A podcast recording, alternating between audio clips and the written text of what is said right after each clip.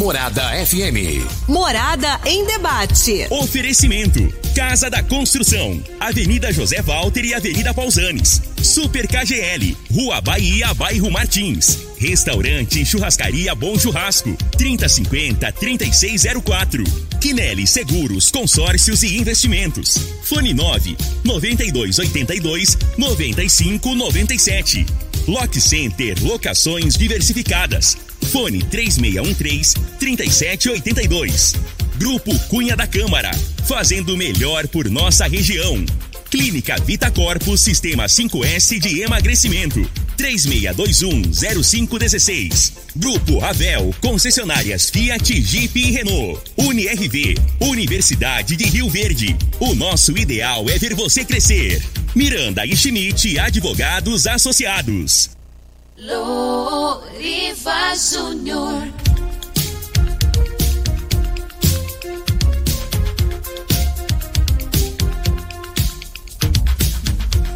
Sete horas quatro minutos. Muito bom dia, Rio Verde. Bom dia, região sudoeste de Goiás.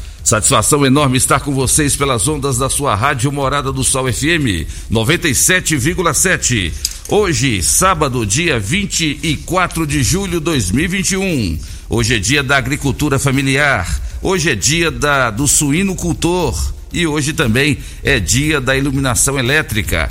Cumprimentando você que nos acompanha pelas ondas da Rádio Morada do Sol FM, toda a região e são dezenas de municípios, milhares de ouvintes que acompanham diariamente a nossa programação.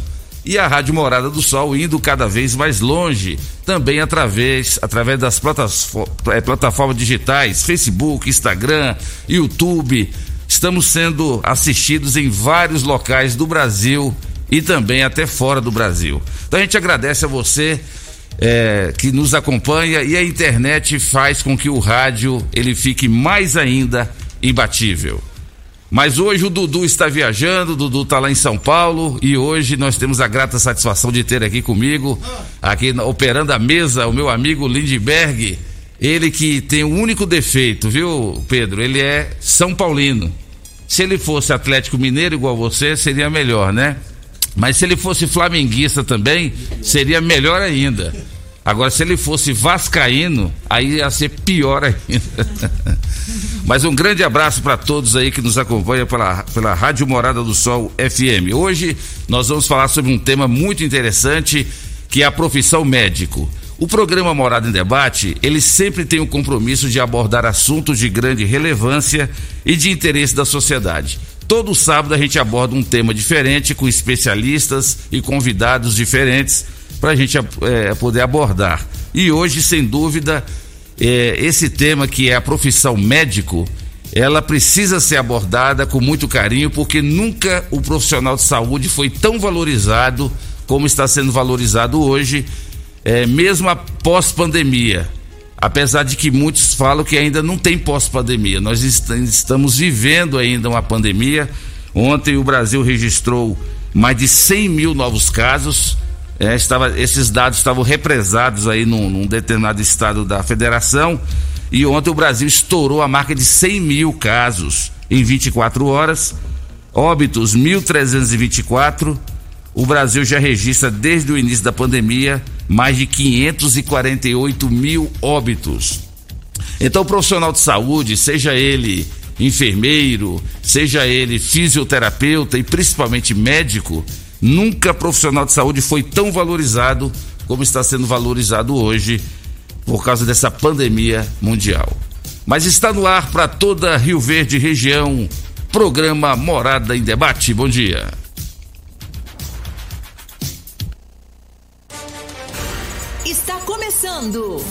Morada. Morada em debate. Os fatos que vão mexer no seu dia a dia. A Morada coloca em debate os assuntos da comunidade. Ouça agora. Morada em debate. Júnior. Sete horas, oito minutos, a sua Rádio Morada do Sol FM, programa Morada em Debate. E você vai poder participar conosco pelo WhatsApp 3621 4433. Maria de Berg, você sabia que hoje a Mega Sena pode pagar 7 milhões de reais? Então, pessoal que está ouvindo o programa, você que gosta de apostar, vai que você ganha, hein? 7 milhões de reais é o prêmio que promete hoje a Mega Sena.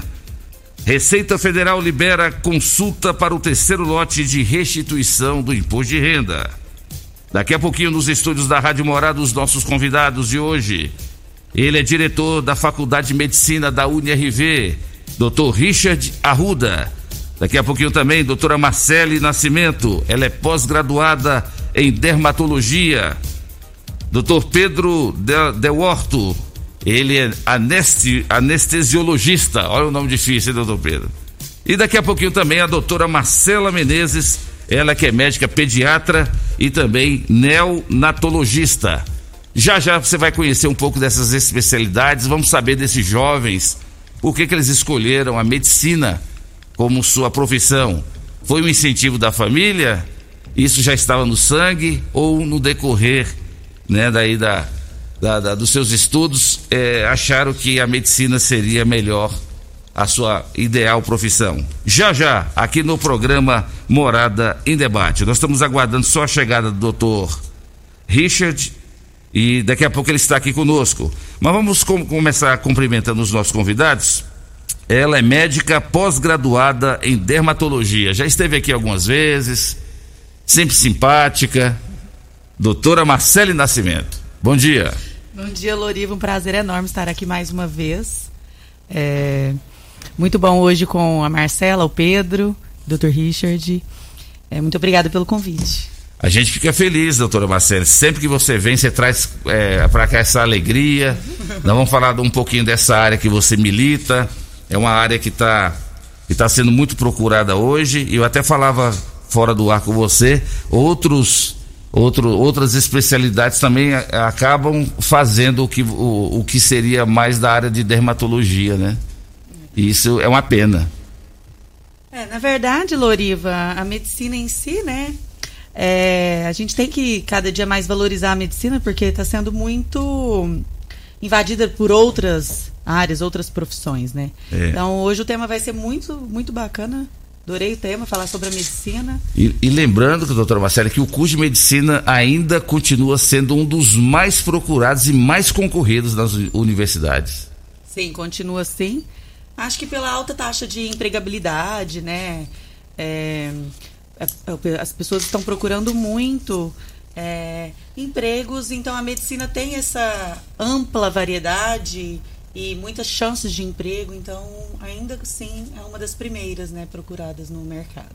É verdade. E daqui a pouco você vai explicar por que, que você escolheu essa área, por que, que você resolveu ingressar na medicina. Foi um incentivo do papai, da mamãe, da família? Ou você fala assim, não, Loriva, eu desde quando eu era pequeno eu falava, um dia ainda vou ser médica ainda. Então você vai ter essa oportunidade de falar hoje. Vamos cumprimentar ele, doutor Pedro. Ele é médico anestesiologista. É uma pena que não trabalha aqui em Rio Verde ainda, né, doutor Pedro? Vai que dá certo um dia. Bom dia, seja bem-vindo. Bom dia, Loriva. Obrigado. Obrigado pelo, pelo espaço. Ainda não, né? Ainda, ainda estamos seguindo a nossa, nossa carreira em São Paulo, onde a gente se formou, né, na pós-graduação, né, na nossa área de residência médica. Agradecemos aí o espaço para a gente debater um tema que nesse momento é, é muito importante, a, a função do médico ficou muito em evidência com a pandemia, né? Todo mundo agora conhecendo vários termos a fundo. Exatamente. O medo, o medo acaba trazendo muito conhecimento para a população. Né? Eu costumo falar que na minha área, anestesi anestesiologia, Agora, tudo que a gente fala diariamente é intubação, intubação, intubação, UTI, UTI, UTI. Eu acho que é muito importante a gente definir muito bem o que é a carreira médica e a gravidade né, que você vai se submeter, muito comprometimento, é muito importante nesse momento também, que eu acho que recentemente isso foi se perdendo um pouco na área médica, por isso que você falou por ser uma, uma área muito procurada. E as pessoas têm que voltar a decidir se querem mesmo ser médicas frente ao que vão a gente vai ter daqui para frente. Né? Verdade, verdade. Eu acho que é, vai ser muito importante o debate nesse sentido também. Tá certo. Então nós vamos falar um pouquinho hoje também dessa área muito importante, anestesiologia. Tem muita gente que tem medo, né, sim, doutor Pedro? Sim. E tem quantas e quantas pessoas que vão para o centro cirúrgico e quando se fala em anestesiologia, ah, olha, eu vou te aplicar aqui uma anestesia, a pessoa, nossa senhora, o que, que, é isso, né? Então o senhor vai ter a oportunidade de explicar um pouquinho, Sim. até tirar esse medo de muita gente estar tá ouvindo o programa. Acho muito importante, igual eu falei, nesse momento entrou em evidência muitos termos técnicos, né? Que às vezes, às vezes a população, de uma maneira geral, não, não tinha conhecimento. E é bom mesmo, você falou, esse medo aí, a gente trabalha com esse medo diariamente, várias vezes ao dia. É bom a gente deixar isso aberto né, para todo mundo, para ver se facilita um pouco também né, o, o, o, conhecimento de uma maneira geral e, naturalmente, se sentir mais confortável frente, frente a uma situação dessa. E o médico anestesiologista, muitas vezes, ele não é reconhecido assim. Quando se fala no centro cirúrgico, só se lembra do médico que vai que vai fazer ali a operação, né, a cirurgia. Mas muita gente esquece da, da, da, grande utilidade do médico anestesiologista. Com certeza. A gente, a gente brinca né, durante a formação nossa. Eu já presenciei pessoas perguntando o que precisa para ser anestesista. A pessoa desvincula, às vezes não tem a noção que o anestesista é médico. Eu já presenciei. Essa brincadeira a gente tem lá que a gente é anestesista nem é médico, né? Justamente por isso, que fica tão em evidência a parte cirúrgica que muitas vezes a pessoa não sabe de fato qual é a função do anestesista. É, volto a falar, agora, há um ano, um ano e meio atrás, ficou muito mais em evidência a função do anestesista devido ao quadro, ao cenário que ainda a gente, a gente convive, o cenário da pandemia pelo Covid-19. O anestesista passou a ter uma função compartilhada, né, uma função aumentada no caso. A gente acaba sendo, sendo devido à indisponibilidade de profissionais nessa área, né, do cuidado intensivo relacionado aos pacientes graves com Covid, a própria intubação que ficou muito famosa, que é, é um carro um carro chefe do anestesista, é uma função primordial do anestesista. Então a gente está tendo também é, nossa função amplificada dessa maneira, a gente está tendo que trabalhar mais com a medicina intensiva em si e acaba que dessa maneira é, a gente tem um pouco mais de reconhecimento, né? E também utilidade, a gente consegue ajudar mais nesse sentido. É verdade. Tá certo. O doutor Pedro vai ter a oportunidade de falar um pouco mais sobre essa área tão importante da medicina que é a anestesiologia. A nossa outra convidada também é a primeira vez que a gente recebe aqui nos estúdios, né, Lidberg? A doutora Marcela Menezes Nascimento. Ela é médica pediatra e também em neonatologia. Bom dia, doutora Marcela, seja bem-vinda. Bom dia, Loriva, bom dia aos colegas, bom dia a todos os ouvintes da Rádio Morada. Muito obrigada pela oportunidade. É, e acho um tema realmente muito importante, porque hoje em dia as pessoas es escolhem medicina, às vezes, igual a doutora Marcele falou, pela emprega empregabilidade. Mas acho que a gente tem que saber o que realmente importa na medicina, né? Ver o ser humano em si. Não só a gente ver ah, eu vou arrumar emprego mais fácil, ou a remuneração é melhor, né? Então a gente tem que realmente saber o que realmente importa, a gente olhar para o ser humano que está ali na nossa frente passando por algum sofrimento. E essa área que você milita, doutora Marcela, é aqui em Rio Verde está cada dia está diminuindo. Por que, que hoje muitos médicos não estão mais, na sua opinião, por que, que eles não estão procurando mais a pediatria como especialização? Bom, a pediatria eu falo que é uma área assim, que você tem que gostar mesmo. Porque muitas pessoas falam, ah, eu tenho que lidar com a mãe, eu tenho que lidar com o pai, isso não é fácil. Ou às vezes até a remuneração é melhor do que outras, é menor do que outras especialidades. Então por isso que eu foco muito nisso de pensar, é, você vai fazer por que a medicina? Você gosta realmente da medicina? Você gosta do que você faz? Então, assim, eu acredito que a gente tem que focar no que realmente importa, que é o ser humano. A criança não é uma, uma, uma um paciente fácil de lidar, né? Muita gente olha para a criança e fala: Nossa, não consigo, não consigo examinar, não consigo ver o que a criança tem, porque realmente é, é, uma, é, um, é uma especialidade que a gente tem que ter mais um olhar mais amplo porque os sintomas são diferentes do adulto, os sintomas são mais amplos. Então, acho que, assim, tá bem escasso mesmo. Principalmente a neonatologia, né? Pois é, a, neonatologia hoje ela é uma necessidade. Você está é, é, vendo que Rio Verde está se estruturando, né? Uhum. Os hospitais. E com isso, a necessidade de profissionais dessa área aumenta muito. Sim, a neonatologia está bem escassa. Acredito que aqui em Rio Verde tenha pouquíssimos neonatologistas, neonatologistas mesmo.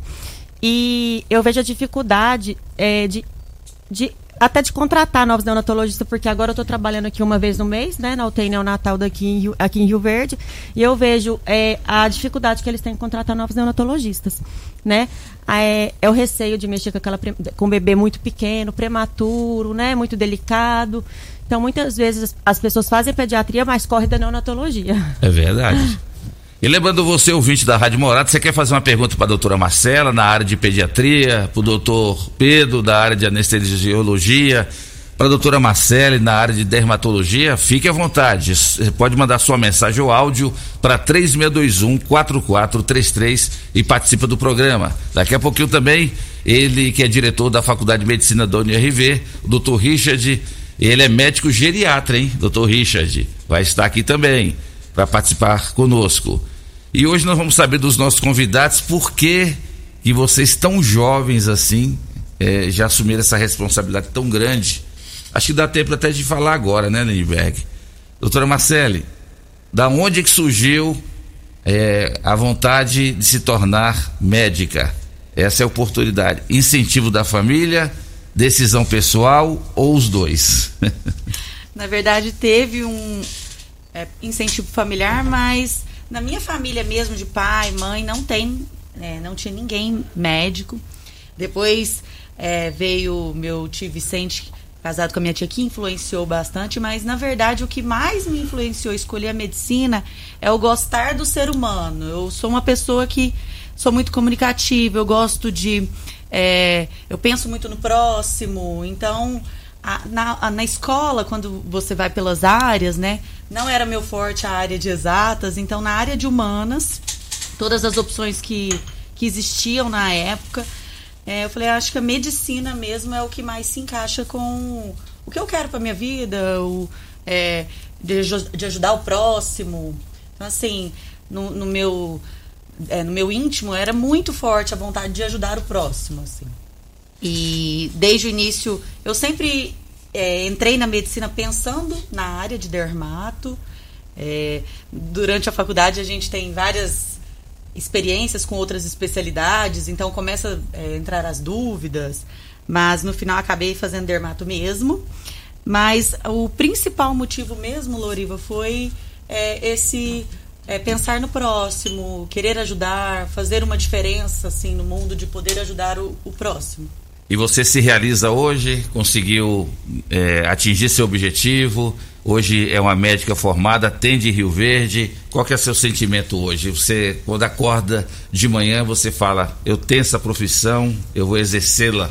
Então, é, o maior sentimento é gratidão mesmo. É, muita gratidão por é, ter passado por todas as fases, né, que a gente passa. Quem olha por fora e vê, nossa, doutora, não vê o quanto é árdua a caminhada. É verdade. Então é uma caminhada longa, né? É difícil, você é, sai da sua zona de conforto, você trabalha bastante, se especializa e voltar para a cidade natal, perto da família, para mim hoje é um, uma das maiores assim, é alegria que eu tenho hoje alegria, gratidão, sabe? Realização mesmo. E assim como o curso de medicina e outras profissões, precisa constantemente estar se atualizando, né, doutora Marcela? Marcela, é. tem que continuar estudando, não é só na hora da formatura, depois, pós-formatura e para exercer, tem que estar se atualizando. Na verdade, é um estudo eterno, né? E vou te ser bem sincera, viu, Loriva? É, estudar, fazer um novo curso é algo que é, traz mais vontade, assim. É algo que te estimula. Então, o que é que faz você levantar todo dia, aprender algo novo, é ir aprender, fazer outro curso, sabe? Conhecer pessoas novas, é, aprofundar em especialidades, que, em temas que você gosta. Então, acho que isso é o que me estimula mesmo. É verdade. Ter que um curso novo, nossa, você já vai muito feliz, muito é, inspirada, é algo que te, sabe, é, estimula muito na é profissão. E outra coisa, a saúde, né, doutor Pedro, sempre tem que ser vista como uma prioridade. Muita gente se preocupa com as coisas, se preocupa muitas vezes com a questão material e às vezes a pessoa esquece da saúde. O maior patrimônio que uma pessoa tem hoje é a saúde? Com certeza. É, nos últimos, no último ano, nos últimos dois anos, entrou muito em evidência isso, né? No caso. Muito do que a gente fala aqui hoje sobre a. É, você já falou no início, Loriva, sobre como o curso médico ainda é muito procurado, né? Tá, na, tá nas cabeças aí das intenções dos estudantes que estão saindo do ensino médio, enfim. Acho que muito tem a ver com isso que você falou, né? Do quão importante é a saúde, é, tanto a promoção quanto a prevenção, né? Quanto a assistência em saúde, no caso. Isso. É, a gente acaba essa discussão que a gente está tendo aqui é muito em relação a isso. Quando você fala que a saúde é um dos principais pilares da vida de uma pessoa, eu acho que muito da, da, da carga que se tem no curso de medicina tem muito a ver com isso. A gente lida com o básico do básico do básico numa vida, que é ter saúde, a promoção de saúde. Né? Então eu acho que muito, muito dessa valorização que você falou no início tem a ver com isso. Né? E nesse momento, igual eu falei no início, nos últimos dois anos a gente teve isso muito intensificado. A gente deu de cara com pessoas ao lado da gente, literalmente, né? Ao lado mesmo, com, com quadros graves né, devido à pandemia. E aí a gente acaba é, retificando é, na, na nossa formação, você acaba mudando brusca, de maneira brusca. Você tem que se reinventar, você tem que estudar uma nova doença, você tem que procurar dentro da sua especialidade maneiras de, de, de conduzir, né? No, meu caso, na minha especialidade, igual eu disse, a gente acaba tendo uma função agora amplificada, né? Que é muito próximo à área da anestesia, da medicina intensiva, que ficou tão em evidência.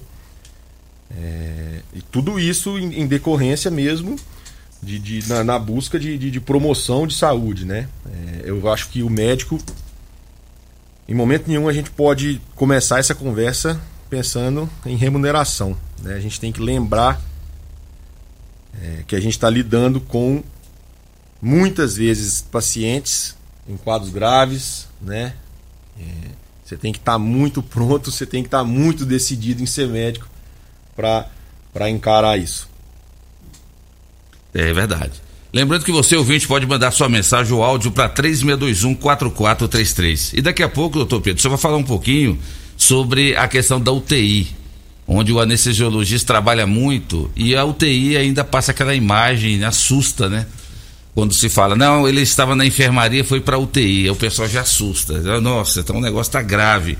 E já não é tanto assim mais. Mas os números aqui em Rio Verde, em questão da pandemia, ah, querendo ou não, acaba assustando. Só para você ter uma ideia, aqui nós temos ah, o, o, hospital da rede pública municipal, né?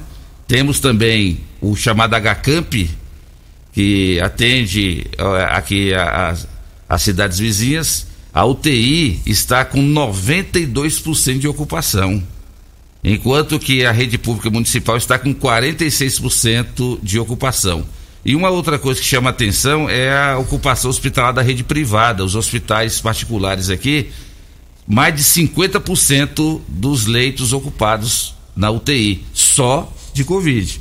Então isso quer dizer que nós ainda estamos vivendo uma pandemia, os casos continuam, o tal da variante Delta está assustando, os Estados Unidos tinham abolido o uso de máscara, agora já estão voltando a usar máscara novamente.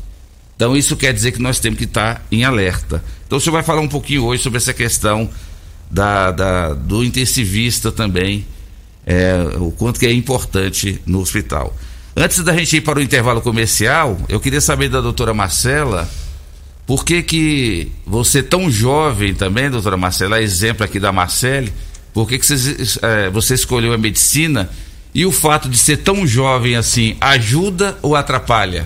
O pessoal olha para você e fala assim: nossa, mas essa menina é jovem demais para ser uma médica. Ajuda ou atrapalha, doutora Marcela? Acredito que um pouco atrapalha. Às vezes eu tô no plantão, eu vou examinar um bebê, a mãe olha para mim e fala: Que horas a médica vai chegar? fala, eu sou a médica. é, mas na verdade eu escolhi a medicina Desde criança eu falo que eu vou ser, eu falo, nem em medicina, eu falo que eu vou ser pediatra, desde criança. Eu acredito que muito disso era quando eu via, é, quando eu ia ao médico e via aquele amor que eles tinham pela gente para poder tratar a nossa doença, para poder assim deixar a mãe feliz, despreocupada, porque a mãe assim, uma febre, nossa, já tá, né, tudo grave, né? Então assim, é, eu, até, eu até gosto muito do doutor Eduardo Pimenta, né, que era meu pediatra. Um grande abraço para ele. É, e eu acho que assim, ele ajudou, ele ajudou um, uma boa parte, porque quando eu ia nele, eu via tudo isso, eu falava, gente, eu quero ser pediatra. E isso nunca mudou, porque muita gente falava, ah, mas quando você entrar na faculdade, você vai mudar, porque pediatria hum, não é tão bom assim, não, né? A remuneração não é tão boa.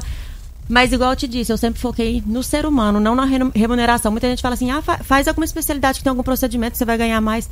Não adianta. Se você vai para uma, pra uma especialidade que você não gosta, você não faz aquilo com amor e já tá tudo perdido. Né? Exatamente, é verdade. Loriva, eu esqueci de contar, né? Tô vendo todo mundo contando, deixa eu contar também. Ah, sim. Eu também sempre quis ser médico. Eu sou filho de médicos, na verdade. É, fui influenciado de maneira positiva, nunca pressionado, né? Meu pai é médico, clínico geral, anestesista. Minha mãe é ginecologista obstetra.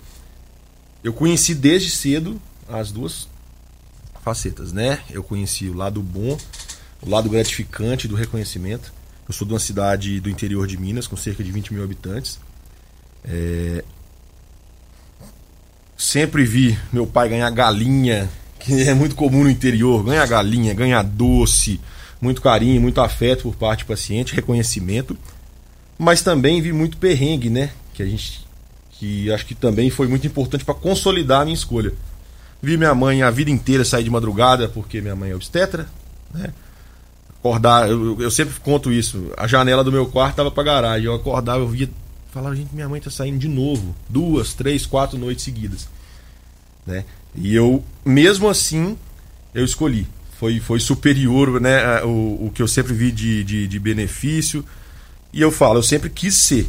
Tanto é que eu tenho uma irmã mais velha que nunca quis ser médica, apesar de a gente ter pais médicos. Então eu acho que nunca pode ter esse automatismo. Ah, eu vou ser médico, eu vou ser médico, eu vou ser médico. Não adianta. Se você não for de fato médico, é igual jogador de futebol. Você pode querer ser, mas talvez você não consiga. Profissão, acho que tem muito isso. Não adianta você simplesmente, igual a Marcela disse, falar, ah, eu quero, eu tenho que fazer isso. Não. Eu acho que se você não optar mesmo pelo aquilo que você tem a vontade de fazer, por aquilo que você sente que é apto, que é capaz de fazer, né? Eu acho que acaba se tornando frustrante. Eu sou completamente é, grato e completamente feliz pela minha escolha, em momento nenhum. Eu nunca na minha vida pensei em outra profissão. E a partir do momento que você disse que iria é, trabalhar nessa área de, de buscar medicina, claro, seus pais te deram todo Sim, apoio. todo apoio, todo apoio. Meus pais nunca sentaram comigo e me forçaram de uma maneira, ó, você tem- vamos ser médico, Isso. vamos seguir o pai, vamos seguir a mãe, não. Pelo contrário, eles sempre deixaram bem, bem à mostra as- os dois lados, igual eu disse. Eles nunca esconderam também é, as longas jornadas, né? Nunca esconderam e nunca também deixaram de mostrar o lado bom. Você tem muito carinho, tem muita pessoa boa ainda que reconhece o médico, a função do médico, né? E isso, isso é muito marcante para mim. É, eu na minha mensagem de formatura, eu, eu, eu sempre deixo, eu deixo uma frase que eu sempre uso no meu dia quando eu vou começar o dia, quando eu vou começar uma cirurgia que eu faço uma oração, que eu deixei, como eu disse na minha mensagem de formatura, é abençoe ao Senhor minhas mãos a partir de agora, para que elas sejam um instrumento de bondade e esperança àqueles que confiarem em suas vidas. Acho que a gente tem que pensar muito nesse sentido. Muito bom. Parabéns, é isso aí. Doutora Marcela, pra gente ir pro bloco. E você esqueceu só de falar o seguinte: foi uma decisão pessoal sua, igual você falou, desde pequena. E aonde é que entrou a família aí? O papai, a mamãe? Totalmente pessoal. A mi- na minha família, como a Marcela disse, né? Nunca teve ninguém médico.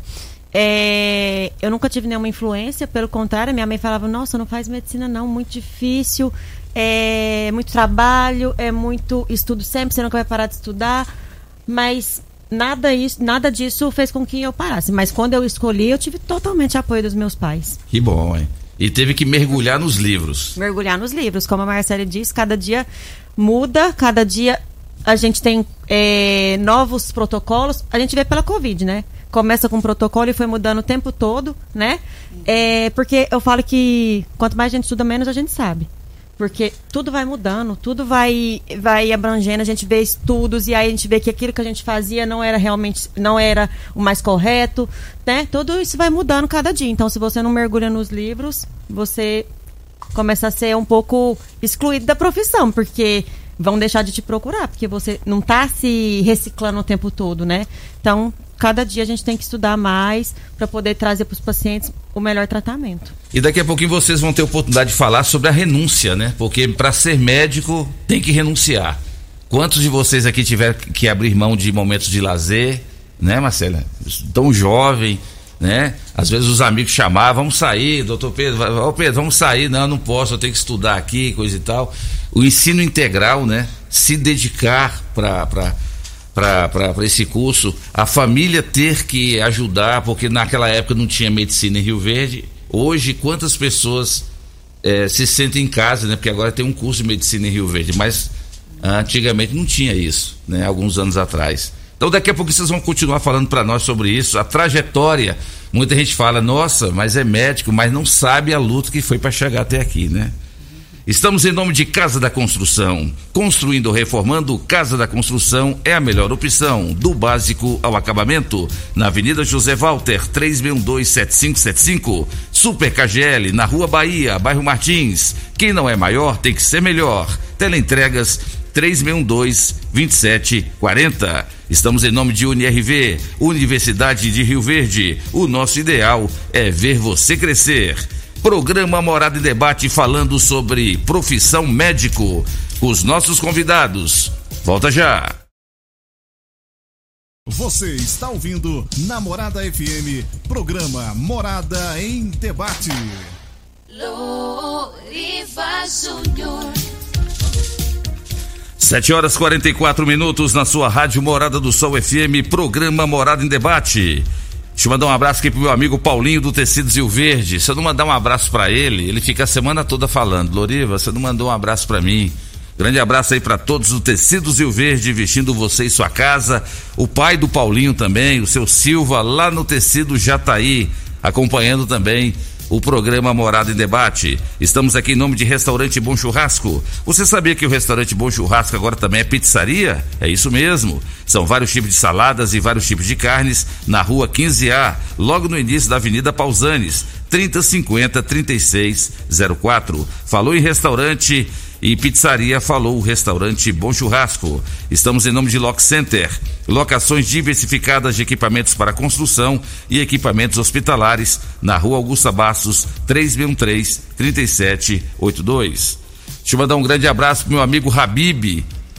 É, lamentavelmente, o, o Lindbergh, o Habib testou positivo para Covid e ele mandou uma mensagem pra gente ontem à noite. Falou, Loriva, eu tô aqui no H Camp Estou aqui de observação e estou aqui sendo muito bem cuidado. Então, um grande abraço para você aí, Habib. Pronto restabelecimento para você. E eu perguntei para ele como é que tá aí no H-Camp. Ele falou: olha, só nessa ala que eu estou aqui tem sete pessoas aqui sendo tratadas. Então, gente, isso quer dizer que a gente não pode deixar de usar máscara, a gente não pode deixar de higienizar as mãos Vamos continuar mantendo todo o cuidado necessário. A boa notícia é que os óbitos diminuíram muito por causa das vacinas. Mas isso não quer dizer que porque a gente tomou a primeira e a segunda dose, que nós estamos totalmente imunes. Não estamos. Tem muitas pessoas que já tomaram a primeira e a segunda dose e mesmo assim testaram positivo. Então vamos tomar cuidado. É, Covid não é brincadeira, tá certo? Lembrando que você pode mandar sua mensagem para 3621 4433. Doutora Marcele, é, um tópico que a gente não pode deixar de dizer aqui hoje é que com o avanço da internet, tem muitas faculdades que estão sendo obrigadas, também por causa da pandemia, a trabalhar com ensino à distância. Agora, é claro, medicina é um, é um curso que não tem como a pessoa simplesmente fazer é, à distância. Como é que a senhora vê hoje esse avanço da, é, vamos colocar, dos estudos através da internet? Menos para profissões como médico, é claro. Na verdade, Loriva, é, o estudo em geral, né? Tanto colégio, é, faculdades, uh, principalmente na área da saúde, que precisa muito da parte prática, né? É, ficou muito complicado. Não sei se eu iria adaptar muito fácil se fosse eu nesse momento em faculdade, sabe? É, ter a parte teórica online, ok, né? Mas a falta da, da parte prática na medicina complica bastante como, os futuros médicos aí, por falta mesmo da, da rotina, da prática mesmo hospitalar, médica, enfim. É, tanto é que eu tenho exemplo dentro de casa, né? Minha irmã está fazendo medicina e ficou dois meses aqui em Rio Verde agoniada, com aulas online é, ansiosa, não vendo a hora de voltar, porque ela já está no internato. E por isso que a vacinação foi muito importante, está sendo muito importante por isso. Na época ela só tinha feito primeira dose, fechou tudo em Belo Horizonte. E agora ela voltou, não tinha recebido a segunda dose e foi obrigada a voltar correndo riscos. Mas voltou feliz, entendeu? Voltou feliz, nossa, tô voltando, porque é muito importante essa parte prática para você se formar médico, né? Sair mais preparado da faculdade. Porque todo mundo pensa, nossa, saiu da faculdade, a gente sai muito insegura. É verdade. É, nossa, será que eu vou dar conta sozinha? Porque na faculdade você tem muito aquele respaldo do, do professor ali do lado. Então, deve estar tá sendo bem complicado para os alunos nessa fase de internato, de prática. É verdade. A mesma coisa, né, né doutor Pedro? É medicina com ensino à distância não combina. E outras profissões também, até a própria enfermagem, né? Difícil, Olívia. Assim, como a Marcele disse, essa adaptação vai ser natural em todas as áreas, em todas as profissões a partir de agora. Você vê, o home office se tornou padrão em muitas, né, em muitas situações, em muitas empresas. De fato, é muita faculdade à distância, ok. Você tem uma tudo, tudo protocolar pelo MEC. É, a curto prazo é uma saída que teve que ser feita para não parar, né? Só que a médio e longo prazo, especialmente na área da medicina, na área da medicina é, é muito importante a prática médica, a gente sabe, a gente que estudou. Tanto é que dos seis anos de medicina do curso da graduação, os quatro iniciais eles são mais teóricos, naturalmente, você tem parte prática? Tem. Só que os últimos dois anos da faculdade de medicina é uma imersão em prática médica. Né? É dentro do hospital, é dentro de UPA, é... visitando ambulatórios, especialidades. Isso é muito importante. Né? Então, assim, eu acho que a, a, a, a vacinação a médio longo prazo vai retornar à normalidade para a formação nesse sentido. Né? É, as áreas de espe especialização médica, no caso que é a residência médica. Mais ainda importante a parte presencial. A gente sabe que na residência, você basicamente você tem um contato diário com a prática, né? Então isso é muito importante, né? Agora, eu acho que no próximo ano, se a gente já vai ter um padrão de vacinação estabelecido, você já vai ter a população geral toda, toda vacinada é, vamos aguardar, ver qual vai ser o próximo passo, né? Depois se tiver uma população geral totalmente vacinada, a gente vai ver qual vai ser o próximo passo para se retomar, né? O curso é, das faculdades, enfim, da, da maneira mais presencial possível. Eu acho que medicina é um curso bem difícil de você estabelecer a maior parte à distância, né? É, tá, estamos, estamos vendo um processo, né? a gente vai ver como isso vai acontecer, mas eu acho bem pouco provável que se tenha uma formação médica exclusivamente, óbvio que não é possível, mas uma formação médica mais, mais baseada em um ensino à distância, em um ensino online, eu acho pouquíssimo provável e pouco aplicável na prática também. Né? Não, é não, não é o ideal. Tá certo. E uma coisa que não tem como negar também, né, doutora Marcela, é a tal da telemedicina. Ainda tem muito paciente que não gosta, já tem alguns médicos que estão é, indo para essa área, né? Você acha que a internet ela ajuda muito ou ainda há necessidade sim do médico ter contato com o paciente? Com certeza é muito difícil por telemedicina, né? Eu É. acho que você fazer um diagnóstico que é visual, ah, uma mancha, é, assim tudo bem, mas com certeza a gente precisa estar frente a frente ao paciente, né? Porque a gente precisa ter esse contato com o paciente para a gente entender o que realmente ele está precisando. No exame físico, às vezes a gente vai achar o problema, né? Por telemedicina não tem como você fazer o exame físico, né? Então, assim, é, eu acho bem, bem difícil mesmo por telefone. Às vezes muitas mães me mandam mensagem. Ah, meu filho tá com febre, o que, que eu faço? Inicialmente dá até pra gente dar uma, dar uma, mandar dar um medicamento e tudo mais, mas é inevitável que vá presencialmente ao hospital, porque a gente tem que examinar a criança, a gente tem que examinar o adulto, né?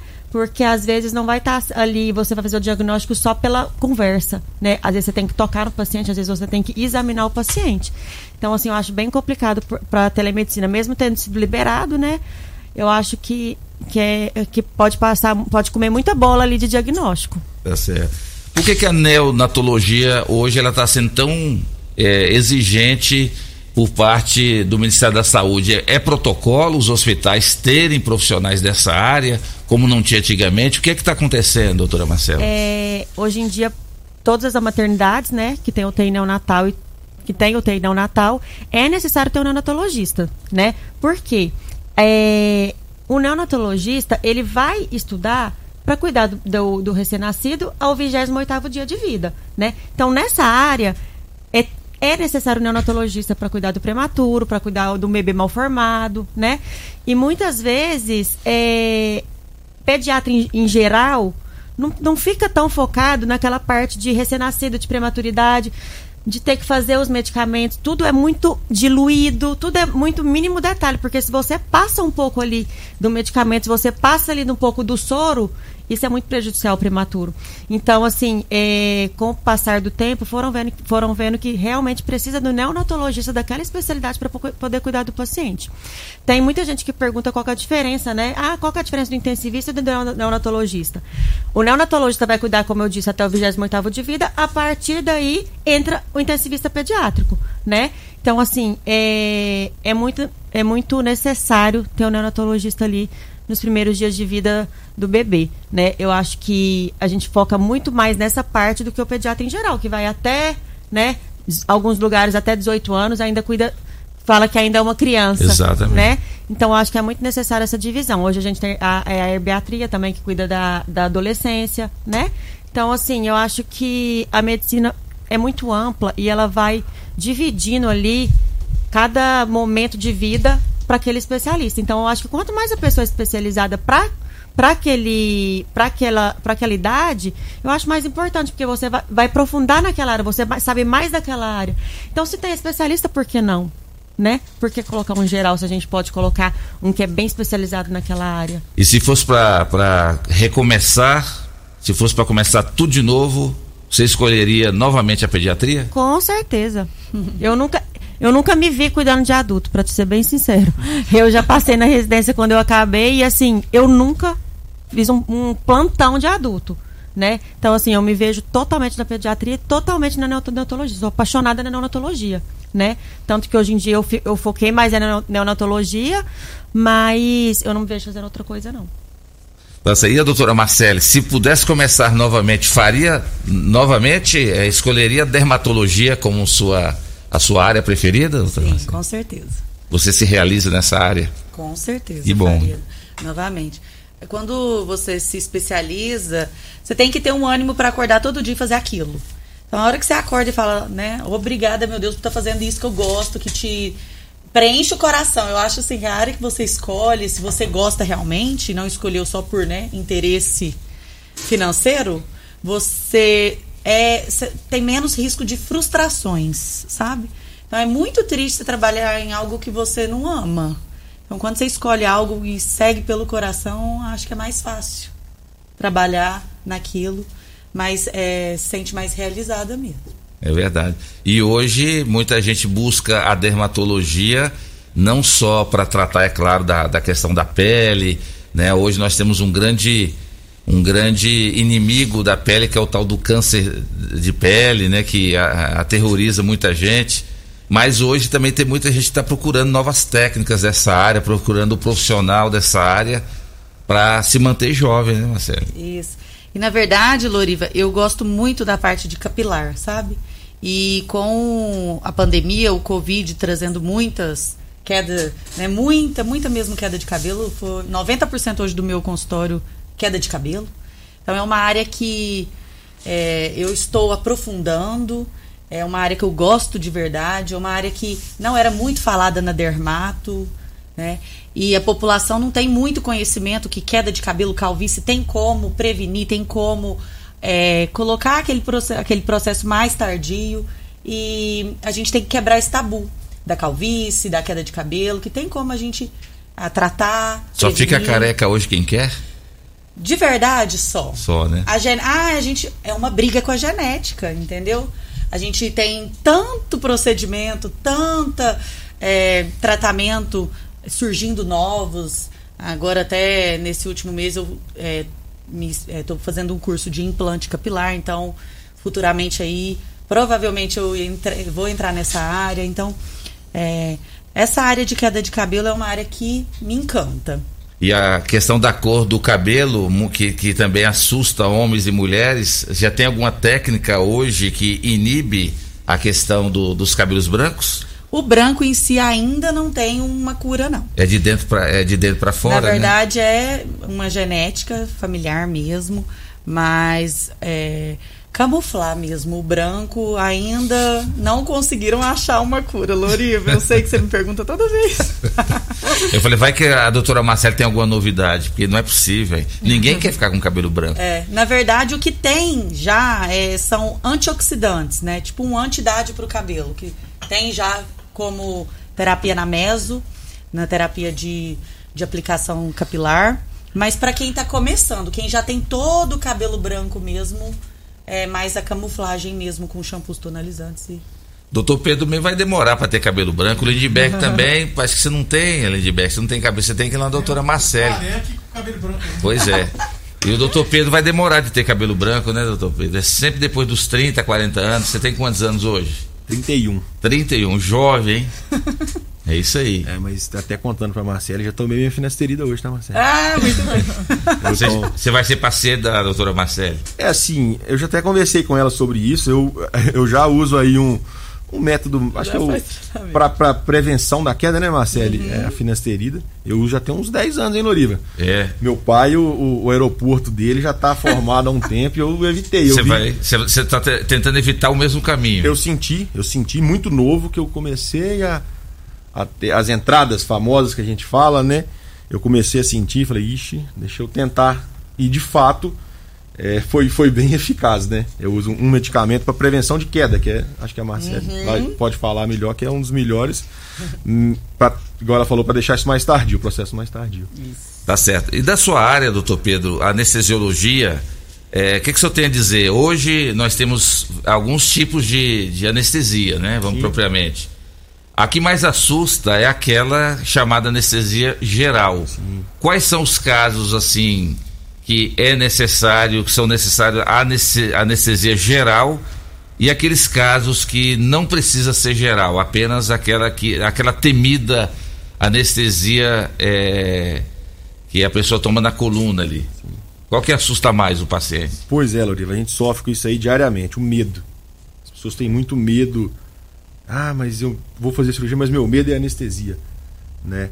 Ah, eu vou dormir. Ah, será que eu vou acordar? de fato assusta, a gente vê isso diariamente. Né? As, as, os tipos de anestesia eles têm muito a ver, na, claro, com o tipo de procedimento. Né? A hack anestesia, que é muito conhecida, que é feita na cesárea, né? Com certeza muitos ouvintes aqui já passaram por, por esse procedimento. A hack, todo mundo fica com medo dela, porque, nossa, eu vou tomar uma injeção nas costas. Uma agulhada. A agulhada já é ruim no braço, imagina nas costas, a pessoa pensa assim, né? Verdade. E eu acho que isso tem muito a ver também pelo fato de na cesárea a mulher tá acordada, tá inchada, tá com aquele barrigão e torna aquilo mais traumático ainda, né? Ele tem esse peso.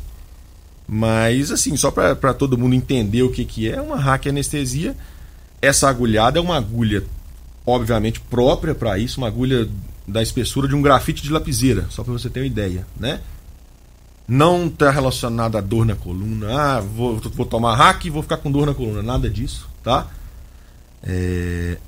E ela é aplicada para procedimentos. Você tem um bloqueio sensitivo que a gente chama, você não sente dor, mais ou menos da linha abaixo das costelas para baixo. Né? Quem já teve a hack sabe que é, como é. Ela é aplicada para esse tipo de procedimento.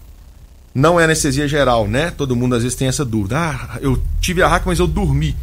Né? Um, a, a, no caso da gestante numa cesárea, a paciente não dorme, porque você evita uma sedação para evitar expor. Né? A Marcela está aqui, é uma briga nossa entre os neonatologistas. Você tem que evitar qualquer grau de, de, de sedativo que possa passar para o bebê, né? através da, da, da naturalmente da, da circulação da mãe para o bebê. Mas aí é feito acordado no caso da cesárea por esse motivo. Mas, por exemplo, um paciente que vai fazer uma fratura de, de, de membro inferior, ou então uma varize nas pernas, ele vai ser submetido a hack, só que aí num cenário diferente. Ele não, né, não tem o caso da gestação no caso, então vai ser feita uma sedação inicialmente, aquele soninho bom, e muitas vezes a pessoa nem sabe que passou pela hack porque é nesse intervalo que está sedado. É, já anestesia geral, que é a mais temida, como você falou, o próprio nome já diz, geral. Eu acho que o medo tá aí. Meu Deus, eu vou ser apagado por alguns minutos e aí eu vou acordar, né? De fato assusta. Mas, obviamente, é sempre uma anestesia planejada. Você faz a avaliação do paciente, você faz a avaliação das doenças, você faz uma avaliação é, de como esse paciente respira, de como esse paciente vai, vai tolerar uma respiração artificial ali por, por, algum, por um momento, pelo tempo cirúrgico, né? Para quem não sabe, toda anestesia geral, ela, como o próprio nome disse, ela é geral. Então ela envolve o controle do sistema respiratório, que é a famosa intubação, que todo mundo tem medo, né? Que agora virou o tema. Mas, acho que hoje o, o cara tem mais medo da intubação do que sair na rua e tomar um tiro, né? Ficou tão famoso, infelizmente, de uma maneira negativa. De fato, a intubação, ela no, no quadro de gravidade né, do Covid, sim, ela está relacionada a uma piora de um padrão respiratório. De fato, é um artifício para você controlar e tentar melhorar e, naturalmente, é uma, uma oferta de oxigênio diferente para uma pessoa num quadro grave. Só que intubação não necessariamente tem a ver somente com risco, igual eu falei, uma anestesia geral, uma paciente que vai fazer uma prótese de mama, né? Muitas vezes ela é submetida a uma intubação, que é um dos passos da anestesia geral. Ela não vai ver isso, muitas vezes a pessoa nem sabe. Nem sabe, né? Nem sabe. Muita gente, eu sempre costumo conversar com as pessoas. Pergunto, você já fez anestesia alguma vez? Já teve algum procedimento sobre anestesia? Sempre antes de fazer um procedimento anestésico, a gente faz isso na, na nossa anamnese. É, a pessoa diz, ah, eu já fiz cirurgia de vesícula. Ah, cirurgia de vesícula por vídeo? Eu pergunto, sim. Ah, então você já teve anestesia geral. Sim. Aí eu falo, anestesia geral, hoje você vai ser entubada por anestesia geral. A pessoa, meu Deus, eu vou ser entubada. É um dos passos e um dos passos de segurança do procedimento, né? É... Naturalmente, é... igual eu falei, no momento a gente está sofrendo muito né, de estar tá atrelado a questão da intubação com a gravidade. É... E de fato, Infelizmente, a letalidade do Covid, né? Agora voltando à questão da pandemia, a letalidade do Covid é muito alta. Né? A letalidade é, é o quanto essa doença impacta né, na, na, na vida da pessoa de uma maneira, naquele momento, o quanto ela pode. a taxa de mortalidade dela e o quanto ela pode deixar de resquícios negativos. Né? Infelizmente, a, a, a taxa de intubação do, no Brasil, a taxa de, de óbitos pós-intubação por Covid é bem alta. Passa de 75% no Brasil. É muito alto, né? É muito alta. E eu acho que por isso que tem deixado essa, essa sequela né, negativa na, na, cabeça de tanta gente. Mas a gente volta a frisar. É um, é, não é nada não é nada definitivo. Uma intubação por Covid, ah meu Deus, entubou, vai piorar. É o que está na cabeça das pessoas. Entubou porque teve que intubar, faz parte de um tratamento, né? E nem toda intubação é irreversível no caso do Covid, né? Tem, tem, tem, a gente tem que tentar tirar diariamente isso aí da cabeça das pessoas. Tá certo.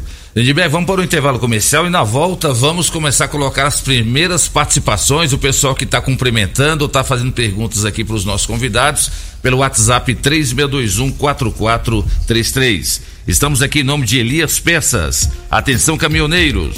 Caminhoneiros, Elias Peças tem super promoção em molas, caixas de câmbio, diferencial e muitas outras peças de várias marcas e modelos. É promoção atrás de promoção.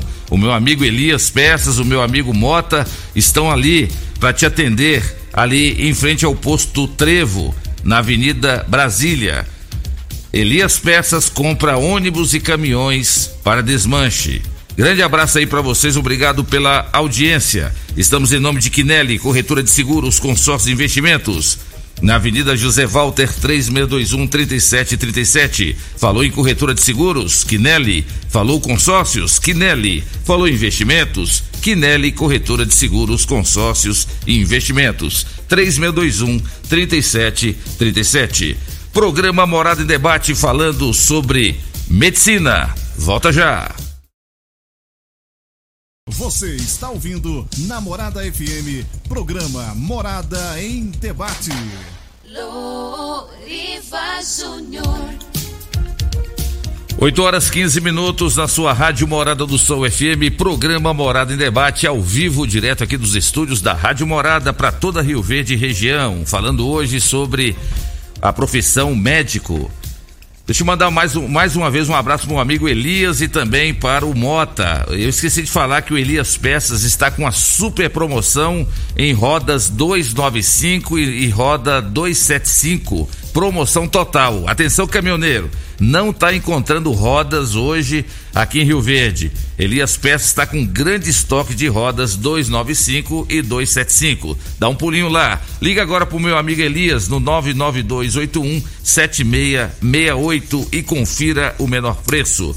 Estamos em nome de Grupo Ravel, concessionárias Fiat, Jeep e Renault. Você encontra em Grupo Ravel.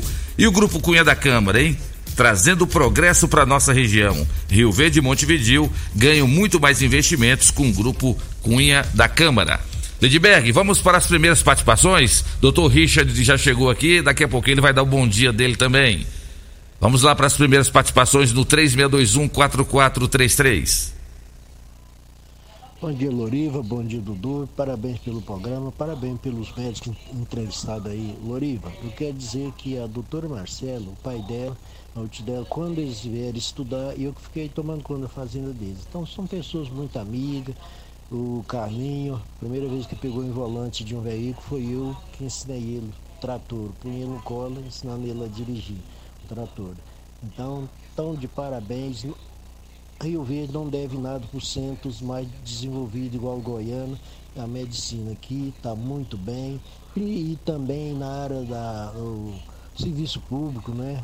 O prefeito, o doutor Paulo, tem dado todo apoio e a saúde tem melhorado muito na administração do doutor Paulo. Parabéns, Natalício do Táxi. Grande abraço, Natalício. Valeu pela sua participação e a, aproveitando as palavras do Natalício, mandar um abraço pro meu amigo Carlinhos, né? Porque ele falou de vocês. Então, um abraço pro Carlinhos e pra Renata, que está ouvindo o programa também, Marcelo.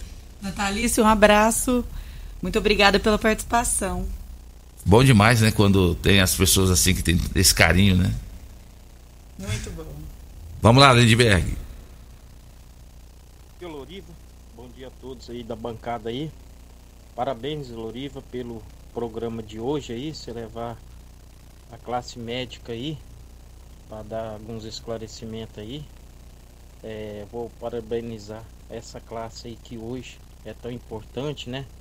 Que não era uma classe valorizada e hoje está sendo muito valorizada. Parabéns eles aí, que eles aí estão representando todos os médicos aí de Rio Verde, Goiás e do Brasil. Parabéns aí pelo excelente trabalho que estão fazendo aí, enfrentando essa pandemia aí hoje, que nos assola hoje, que o enfrentamento deles aí nessa linha de frente, nos seus consultórios aí. Parabéns mesmo. Falou, meu amigo Sérgio. Obrigado aí pelas palavras. Os nossos convidados estão falando exatamente sobre esse tema importante. Nunca o médico foi tão importante como está sendo hoje na nossa sociedade, ainda mais numa época dessa de pandemia. Não só o médico, mas o profissional de saúde em si, né? Ô Lorivo, mensagem aqui de texto é. Bom dia, Lorivo Lindenberg e os médicos, principalmente a Marcele, que é minha amiga desde criança. Grande abraço, Luizão. É, e chegou uma pergunta aqui, ó. É... Bom dia, Lori. A, Hilda, a Hilda que perguntou: Tenho 57 anos, vou fazer uma cirurgia de varizes, aquelas bem fininhas. Enfim, queria saber qual o risco. Quer falar, doutor Pedro? Risco toda cirurgia tem, né? Mas já não precisa preocupar muito, não, né? Não, risco tudo na vida tem, né? Tudo tem. Eu sempre costumo falar que o trabalho da anestesia nesse caso é tentar com que a cirurgia seja feita apenas com o risco dela mesmo, próprio, né? Provavelmente, se ela é uma paciente que tem 57 anos, eu falei aqui mais cedo da hack, né? Se ela vai fazer uma cirurgia de varizes nas pernas, provavelmente ela vai passar por uma sedação, né? E aí depois dessa sedação ela vai ser submetida a hack anestesia. Repito, não vai doer a coluna, não tem nada a ver com doer a coluna depois, tá? A anestesia muito bem, muito bem evoluiu bastante nesse sentido, né? De as, as, as agulhas são fininhas que vão fazer essa punção aí nas costas, né? Não tem que ter medo não. E provavelmente então vai ser uma sedação com hack anestesia, tá bom? Aí, a senhora pode ficar tranquila, vai dar tudo certo. Vamos aproveitar a presença aqui do diretor da Faculdade de Medicina da UNRV, doutor Richard, chegou aqui agora. Doutor Richard, bom dia. O senhor estava acompanhando o programa aí. Sim. Esses jovens médicos falando aí, e o senhor também que é jovem. Medicina nunca vai sair de moda, né, doutor Richard? Bom, bom dia. Bom dia, bom dia, Loriva. Muito obrigado pelo convite. É bom estar aqui de novo. Cheguei aqui na frente e perguntava, já que sabe o caminho? Eu disse, nossa, eu sei, mas tinha um tempo, né? É. Então, Loriva, foram dois anos jamais imaginados, eu acho, pra gente, da, pra, da área da saúde, para nós médicos. E ouvia eles, né, atentamente, cada um com a sua especialidade, isso é muito bonito. Eu sou geriatra, minha formação é essa, mas antes de tudo nós somos médicos, né? E nunca antes, talvez, a gente imaginou que a gente teria essa responsabilidade quando começou a questão da pandemia. Uma das habilidades que eu falo muito lá na faculdade é que o médico ele gerencia a equipe, o médico ele vai ter que ditar qual que é a, a, a ordem que as coisas vão acontecer. Isso é uma responsabilidade muito forte, foi uma responsabilidade muito forte e voltou. Voltou para a medicina, né, o, uma das suas principais funções. Né? Então, a gente, a gente sempre gosta de ter organização nas coisas, como é difícil, às vezes, você voltar atrás. A pandemia foi uma das coisas que fez a gente re, repensar voltar atrás. Aí a gente começava toda, todo mundo tem os familiares, perguntava, e aí, será que esse vírus vai chegar? O vírus chinês? Não, talvez não. Depois disso, olha, cuidado que vai chegar, né? Será que vai ter que usar máscara? E daqui a pouco tá todo mundo de máscara. Será que vai ter que vacinar? Né? Então, assim, foi, foi, foi um terreno de muitas incertezas. Eu falo que a administração pública aqui, ela acertou nas suas condutas, né? Então, assim, graças a Deus a gente está num território, quando a gente fala assim, que a medicina, o Vinte acabou de dizer que a medicina de, de Rio Verde evoluiu nos últimos anos, que bom que ela evoluiu nos últimos anos e que ela estava preparada para evoluir mais. Eu tô aqui em Rio Verde, a gente estava comentando fora do ar, eu sou catarinense, mas tem mais de 15 anos que eu tô em Rio Verde. Quando eu cheguei aqui, a gente não tinha essa estrutura, não existia UPA, Loriva, não existia SAMU, né? Então, hoje, quando a gente fala da UPA, foi né, a porta de entrada Covid no município. Né? O, o HCamp foi construído, mas o HCamp tinha como respaldo o hospital universitário, que virou uma grande UTI que ainda está, que ainda é hoje uma grande UTI. Isso. Então eu estou falando como se já tivesse passado, por quê? Porque as coisas estão gradativamente melhorando. Mas é igual tinha um, né, que está lá no HCamp hoje, né? Que ó, a gente teve a participação, ó, acho que foi um conhecido seu, né? Isso, é. Que está lá. A gente ainda tem, isso ainda existe. A vacina, a gente tem confiança que ela vai nos ajudar, realmente diminuiu muito. Eu falo já diminuiu os plantões. E aí, para nós médicos, né? É, eu volto a dizer, a gente forma médico e a gente tem a nossa especialidade. Mas eu, eu tive que fechar meu consultório, né? E tive que virar novamente intensivista, de assumir uma UTI, né, de ficar dias e dias dentro de um hospital. Então, quando o médico se forma, ele tem que saber que ele pode transicionar entre as áreas. Então, para os meus acadêmicos, para os meus alunos, eu tenho que dar essa certeza que ele tem essas habilidades que ele vai ser médico, ele pode escolher a sua especialidade. Então, é, pediatria, né, neonatal. Queria pediatria desde o começo, né? Eu queria, na minha formação, eu queria cirurgia. No final, eu fui, acabei transicionando para geriatria. Mas eu digo, se eu tiver um acadêmico que diga assim para mim, não, doutor, eu quero ser oftalmo, minha família só tem oftalmo. Sem problema, você vai ser um médico e aí depois você vai ser oftalmologista. Mas no internato, na, na, aqui, ó, no, no, no, né, no, no, no, campo de estágio, vai passar em urgência emergência, vai andar dentro de uma ambulância do SAMU, vai entrar numa UTI, vai entrar num centro cirúrgico. Isso é de fundamental importância. É verdade. Né? Outra coisa, doutor Richard, nós estamos aqui com jovens médicos, aqui a doutora Marcele, doutor Pedro, a doutora Marcela, mas eles tiveram que deixar a sua cidade natal, deixar suas famílias para estudarem. E hoje, Rio Verde conta né, com uma grande faculdade, da Faculdade de Medicina da UniRV, e onde hoje muita gente já não precisa sair de perto da família para se dedicar aos estudos para a medicina. Sem dúvida, uma grande conquista para Rio Verde e região. Exato, essa foi uma grande conquista. Né? Então, hoje a gente tem ensino de qualidade dentro do nosso município. A UniRV, né, como instituição no estado, nós temos quatro campos de medicina, né? são quatro faculdades dentro do estado e uma coisa bem interessante que até aconteceu durante a pandemia, que a gente conseguiu transicionar. Então a gente tinha, às vezes, um acadêmico que estava lá em Goianésia, mas a família era de Rio Verde. Tinha um que estava estudando aqui em Rio Verde, a família era de Aparecida, era de Goiânia. A gente conseguiu fazer tra permuta, transferência interna entre os campos para que o acadêmico fosse morar junto com a sua família. Esse foi um ato durante a pandemia que auxiliou inúmeras famílias.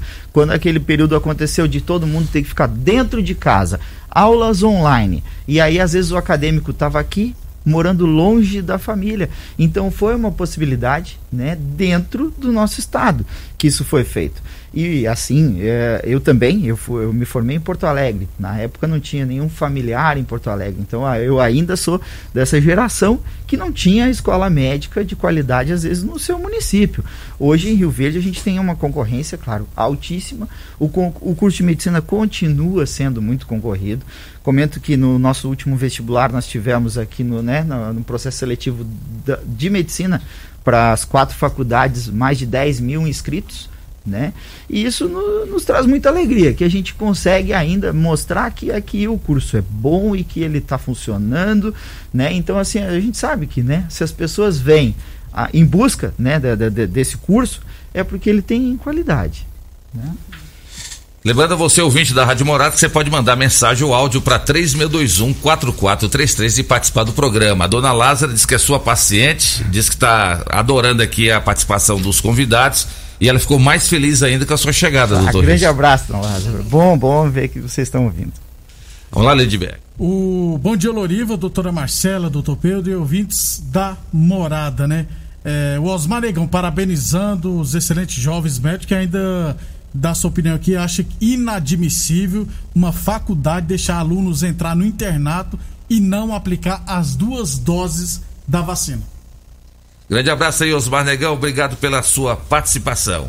Inclusive, você falou um pouco aqui para nós fora do ar, doutor Richard, a, a, necessidade do médico hoje é tão grande que tem alunos aí de medicina que tiveram que ter a sua formatura antecipada, não é? Ah, bom, bom a gente comentar sobre isso, sabe? Ah, nada foi fácil, né? Então, em relação à faculdade de medicina, nós, nós fomos pegos também, assim, para nos ajustarmos durante a pandemia. Osmar Negão comentou Rio Verde foi uma das primeiras cidades a vacinar os, os acadêmicos de medicina. Nós vacinamos primeiro os internos, depois os acadêmicos até o quarto período e, a, e, hoje todos os acadêmicos de medicina eles estão vacinados. Porque a integração da faculdade de medicina, a habilidade médica, ela começa muito cedo.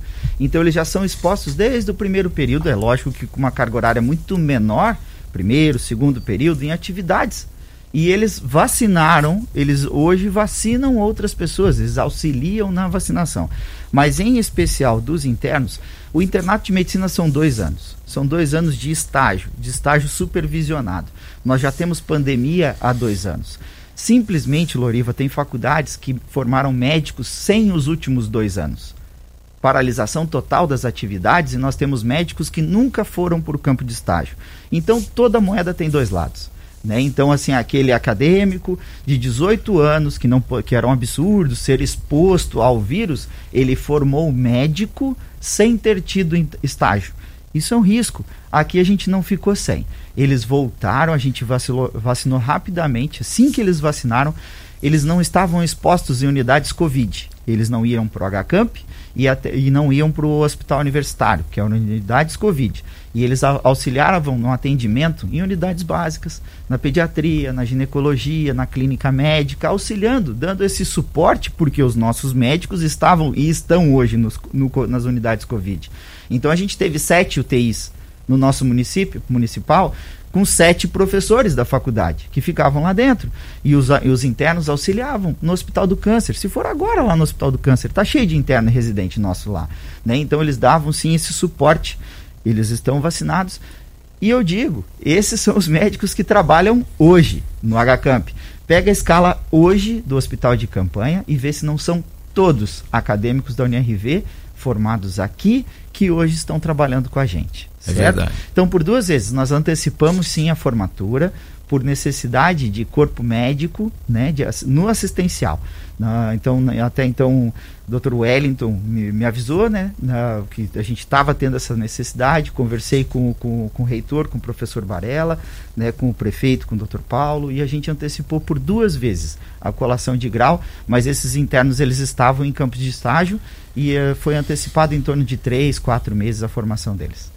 Tá certo. Inclusive, doutor Pedro, é, aproveitando a presença do doutor Richard, é, é, um, é uma renúncia a pessoa ter que, quando ela escolhe a medicina, os estudos, a dedicação, e às vezes as pessoas só falam assim, não, mas médico hoje ganha bem, médico hoje, mas não vê que foi uma renúncia e continua sendo, né?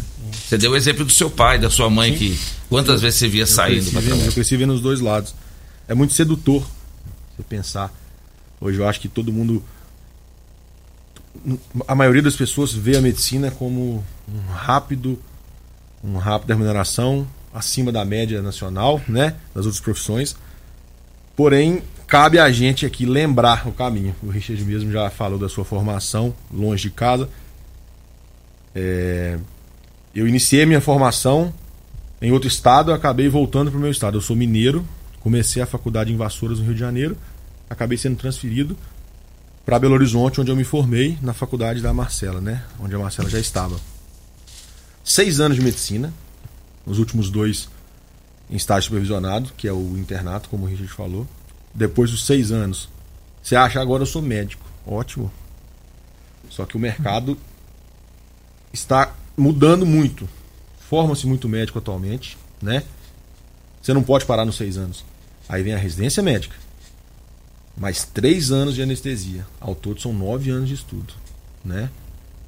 É, durante a residência, não sei se todo mundo sabe, a residência médica é um programa de estudo e ele tem uma remuneração baseada pelo MEC.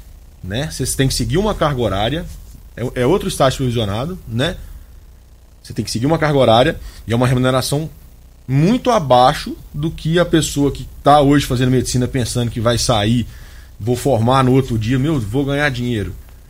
Cabe a gente lembrar desse, desse detalhe, né? Depois de se formar, provavelmente hoje, no, no, nos próximos anos, ninguém vai conseguir se, se, se manter apenas como, como, uma, como uma formação generalista. Né? O mercado está tá cercando a gente né? de, de, dessa, dessa maneira. E aí você tem que estar tá pronto além dos seis anos, você já está ali, meu Deus, eu preciso sair, eu preciso. Eu tenho dívidas. Só que aí você vai ter que renunciar novamente. Você vai ter que pensar no seu a longo prazo. O que, que eu quero? Eu quero manter esse padrão agora. Eu quero trabalhar já imediatamente. Ou eu tenho que me especializar, né? Eu tenho que me especializar. E aí você tem que dar outro passo atrás. Você tem que segurar, você tem que aguardar para ter seus sonhos, enfim, sua realização de sonhos, para você se especializar e estar tá melhor inserido no, no mercado. Eu acho que isso tem muito a ver. O mundo, o mundo inteiro, é, hoje em dia, ele a globalização da medicina também, assim, você tem muito. Antigamente se formava menos médicos, era mais difícil. É verdade. Hoje a, a concorrência é gigante. É a gente que é recém-formado nessa faixa etária, eu tenho 31 anos. Hoje eu trabalho em São Paulo, igual, igual você falou, Loriva.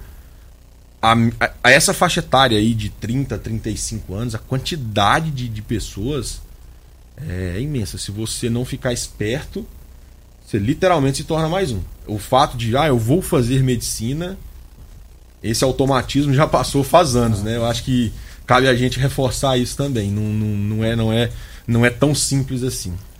Doutora Marcela, você já imaginou se hoje, você, na época que você fez medicina, se tivesse ah, já esse curso na UNRV, o quanto seria bom, eh, o apoio, o calor da família, né? Não seria melhor ainda? Quanto sofrimento seria evitado? Você não sofreu muito para Com toda certeza. Se eu tivesse aqui, era na hora, na, na minha época. É, eu, eu sou um exemplo que eu sofri demais. Eu ia, eu vinha para as férias, voltava, ficava lá, lá em Belo Horizonte dois dias chorando.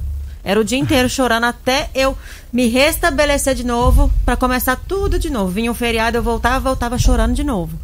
Então, assim, eu sou, eu, eu, eu, sou, eu sou uma pessoa que eu nunca quis morar sozinha, eu nunca quis morar fora de Rio Verde, né? Só que, infelizmente, na, na minha época não tinha faculdade, eu tive que, que escolher, né? Sofrer um pouquinho, mas seguir o meu sonho, né? E com certeza, se tivesse na minha época, para mim, sim, seria perfeito, né? Morar com os pais, né? É, a gente tem que renunciar a muita coisa. É, nasce um sobrinho, a gente fica distante dele porque a gente está estudando, né? É, vão acontecendo aniversários, festas, você tem que renunciar porque você não pode ir para a cidade porque você tem é, que seguir a carga horária da faculdade, né? Então são muitas renúncias mesmo. Então assim, eu acho, acho muito bom ter agora no município, né? Muito importante é a faculdade aqui agora. É verdade. Doutora Marcela passou por essa experiência também. Não foi tanto assim igual a doutora Marcela, não, mas foi parecido também. Vinha para cá, ficava com, com, os, com os pais, com os irmãos, e quando tinha que voltar para a realidade, como é que era?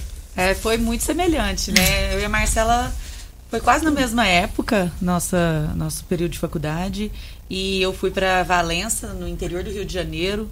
Então era muito longe, era muito difícil o, o, transporte, mas essa ligação familiar que a gente tem, né, nossa família, a gente lutava. Era um feriado que tinha uma carga melhor, vinha para Rio Verde, mas muitas renúncias mesmo de eventos, de família, né?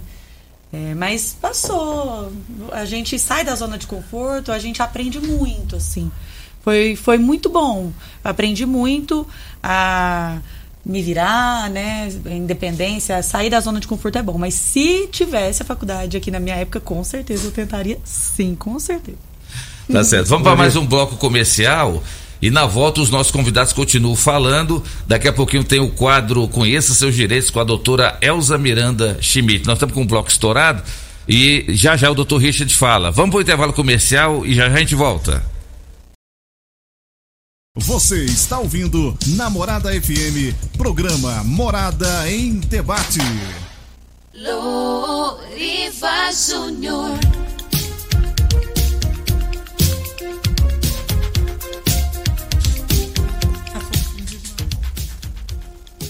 Mas como o tempo passa rápido, hein? São 8 horas e 43 minutos na sua rádio Morada do Sol FM, programa Morada em Debate, em nome de Clínica Vita Corpus, a única com sistema 5S de emagrecimento.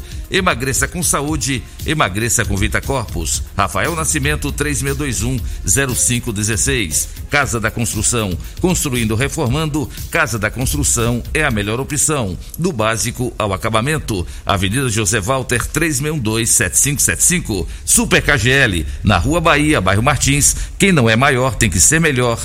3612-2740. UniRV, Universidade de Rio Verde. O nosso ideal é ver você crescer. É isso mesmo, doutor Richard? É o mesmo. nosso ideal é ver você crescer? É isso mesmo.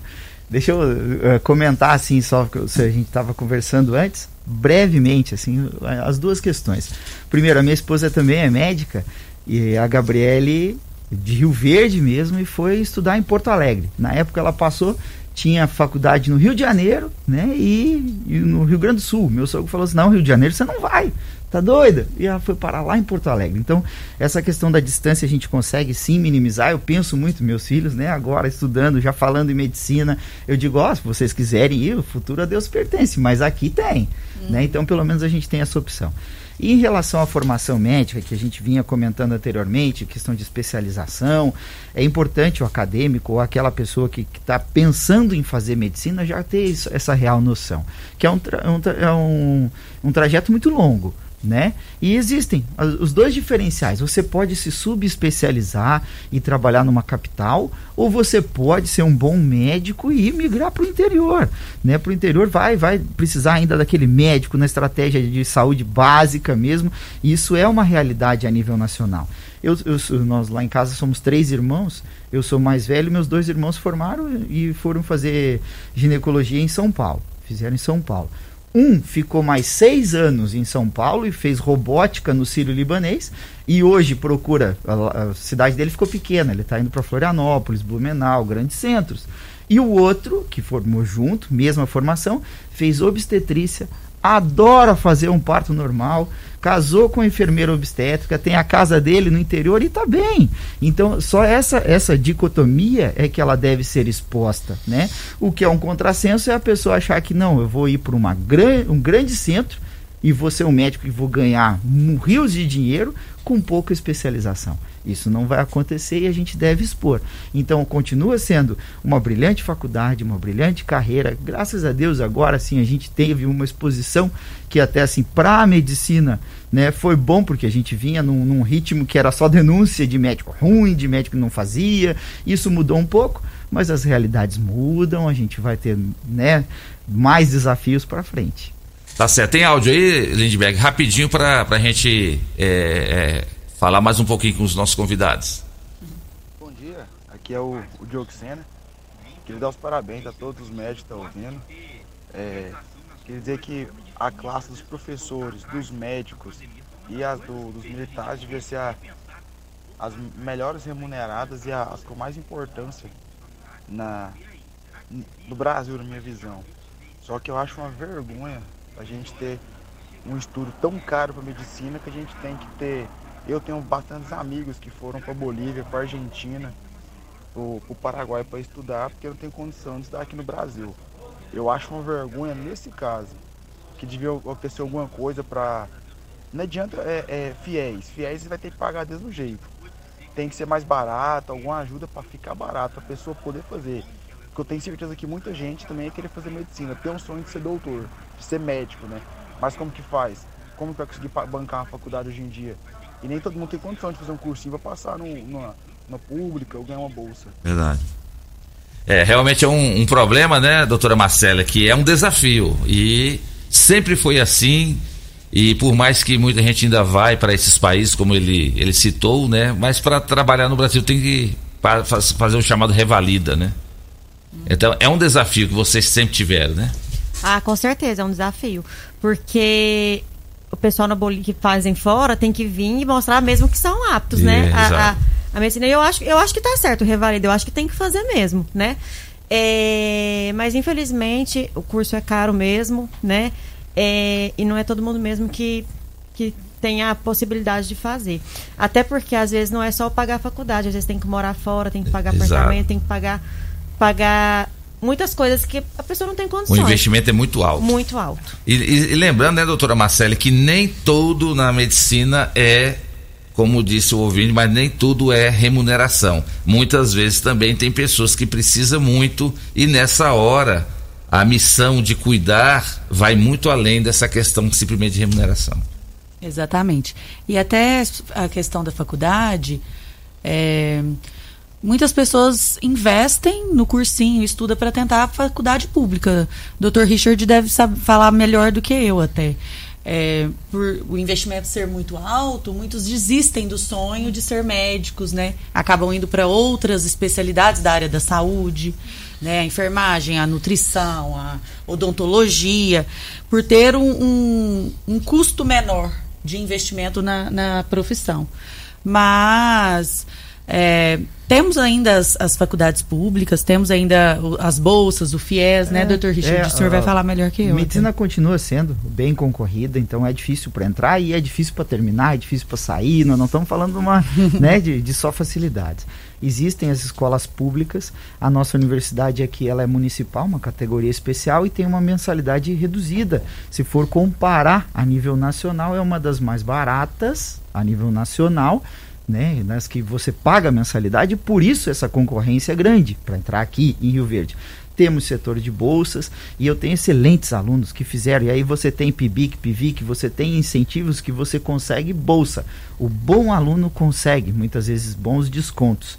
Né? Então, assim, é aquela dica né, para quem está nos ouvindo é isso: as melhores notas, o, é o empenho, você tem estratégias para conseguir fácil não vai ser. Eu fiz, eu, eu tive FIES, demorei 10 anos para pagar depois que eu formei. Hoje eu tenho mais de 15 anos de formado, mas os 10 primeiros foram pagando a minha formação, né? Então assim, não é fácil e uh, é uma escolha. Nunca Como foi você fácil. falou, uma, uma renúncia muitas vezes. É verdade. Né? Mas é, foi válida. Tá certo. Tem mais participação?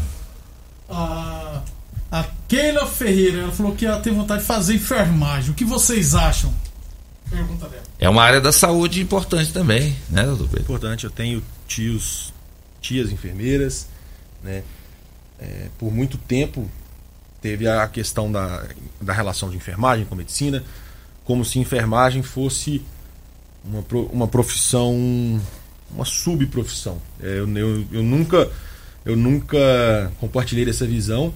Pelo contrário, a, a questão de, de, de, da formação em São Paulo até mostra muito pra gente o enfermeiro em São Paulo ele é bastante valorizado como deve ser, né? É...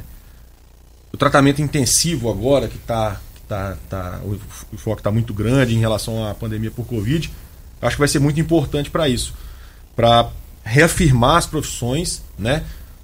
São profissões parceiras da medicina, fisioterapia muito importante, vai ter uma, um enfoque muito maior agora, a enfermagem, com a parte de, de tratamento intensivo vai ter o devido reconhecimento também.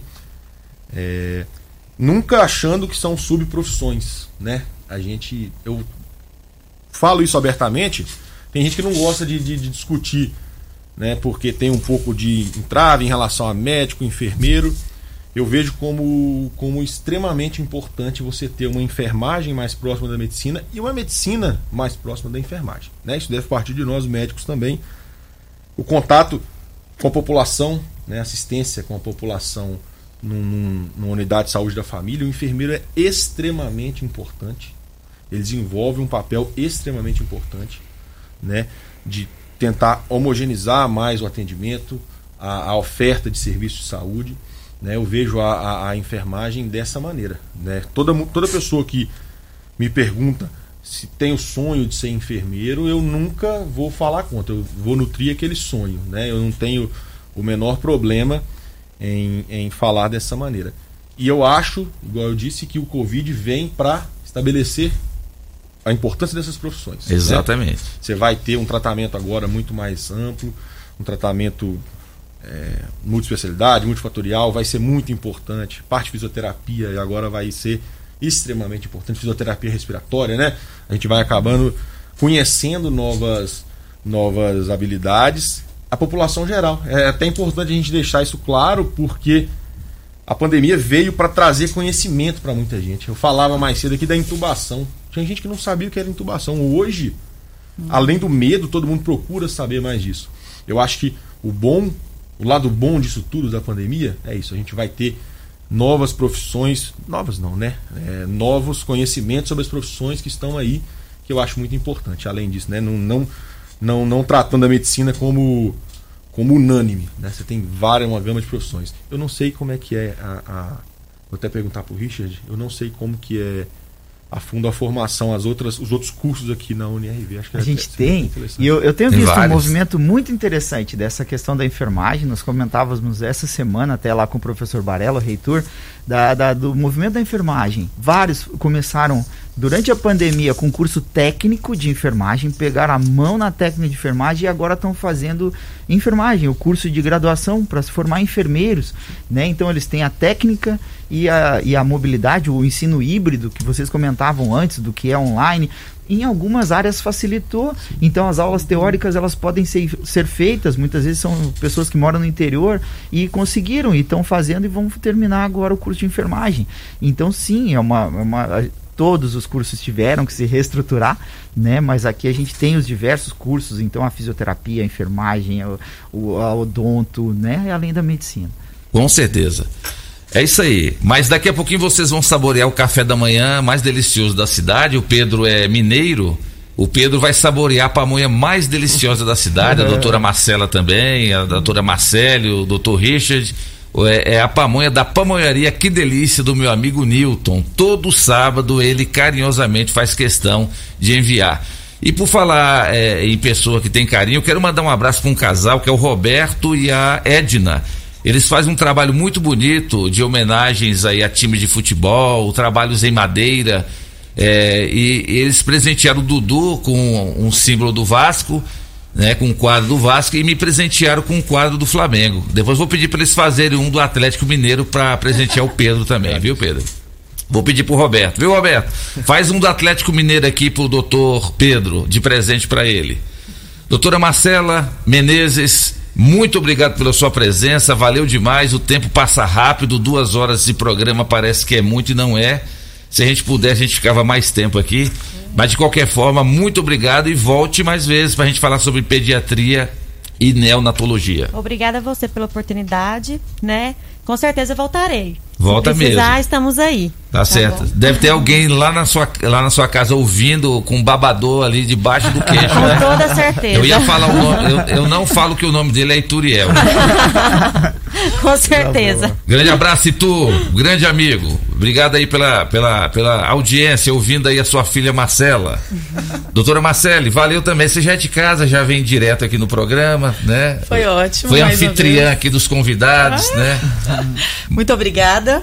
Sempre muito agradável estar aqui no seu programa. Se você é, comanda isso aqui como ninguém, muito obrigada mesmo. Parabéns Obrigado pelo seu programa. E uma honra qualquer breve, próxima oportunidade. E, e, vamos falar em breve sobre câncer de pele, hein? Sim, pode é um me convidar, que, sabe que eu venho na hora. Utilidade pública, tem muita gente que não se cuida nesse sol uhum. aí, né? E não sabe o risco que está correndo, colocando, se expondo dessa maneira. Exatamente. Muito obrigada aos colegas que estão aqui. Foi ótimo, amanhã super agradável. Obrigado, doutora Marcele. Doutor Pedro, valeu. Quem sabe você não vai ser um, um dos grandes no futuro próximo aí vai estar trabalhando aqui em Rio Verde, lá na UNRV, doutor Rich está aqui de olho em você. Quem que não quer trazer um, um médico anestesiologista para trabalhar aqui em Rio Verde? Obrigado, doutor Pedro. Rodrigo, muito obrigado pelo, pelo espaço, pela oportunidade, foi bem legal, né? Muito, e parabéns por, esse, por essa iniciativa de tentar abrir todo, qualquer tipo de informação. Né? Foi muito bom eu conhecer né, o, o Richard, uma, trocar essa ideia, as meninas que a gente já já são já é mais próximo, né? E muito bom, parabéns. E no que eu puder voltar aí, eu não vou hesitar, não. Eu gostei bastante. Volta mesmo. Você tá em casa. E vamos, e vamos, aguardar o quadro do Atlético Mineiro. Aí vai me acertar em cheio. Aí vai. Tá certo. Doutor Richard Arruda, grande médico geriatra e também diretor da Faculdade de Medicina da UNRV, doutor Fernando Cruvinel, está mandando um abração para você, lá. dizendo que você é o melhor Fernando. coordenador do curso de medicina que tem. que bom. Ah, papo muito gostoso, com, com certeza bem esclarecedor, levar informação. É bom estar tá aqui de volta, né? Eu estou falando, eu estou voltando à minha realidade, né? Então as coisas vão se normalizando e a gente vai seguindo a vida. Bem bom. Muito obrigado.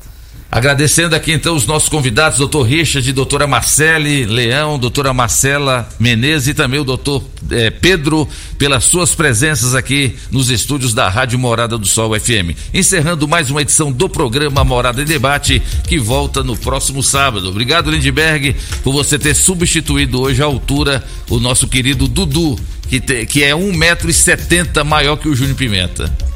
Grande abraço a todos, vamos embora.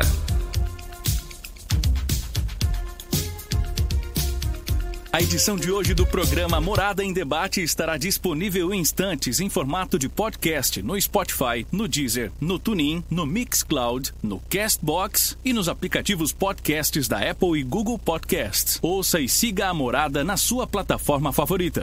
Você ouviu Namorada do Sol FM. Morada em Debate. Oferecimento: Casa da Construção, Avenida José Walter e Avenida Pausanes. Super KGL, Rua Bahia, Bairro Martins. Restaurante e Churrascaria Bom Churrasco, 3050-3604. Quinelli Seguros, Consórcios e Investimentos. Fone 9 9282 9597. Lock Center Locações Diversificadas. Fone 3613 3782. Grupo Cunha da Câmara, fazendo melhor por nossa região. Clínica Vita Corpus Sistema 5S de Emagrecimento. 36210516. Grupo Ravel, concessionárias Fiat, Jeep e Renault. UniRV, Universidade de Rio Verde. O nosso ideal é ver você crescer. Miranda e Schmidt Advogados Associados.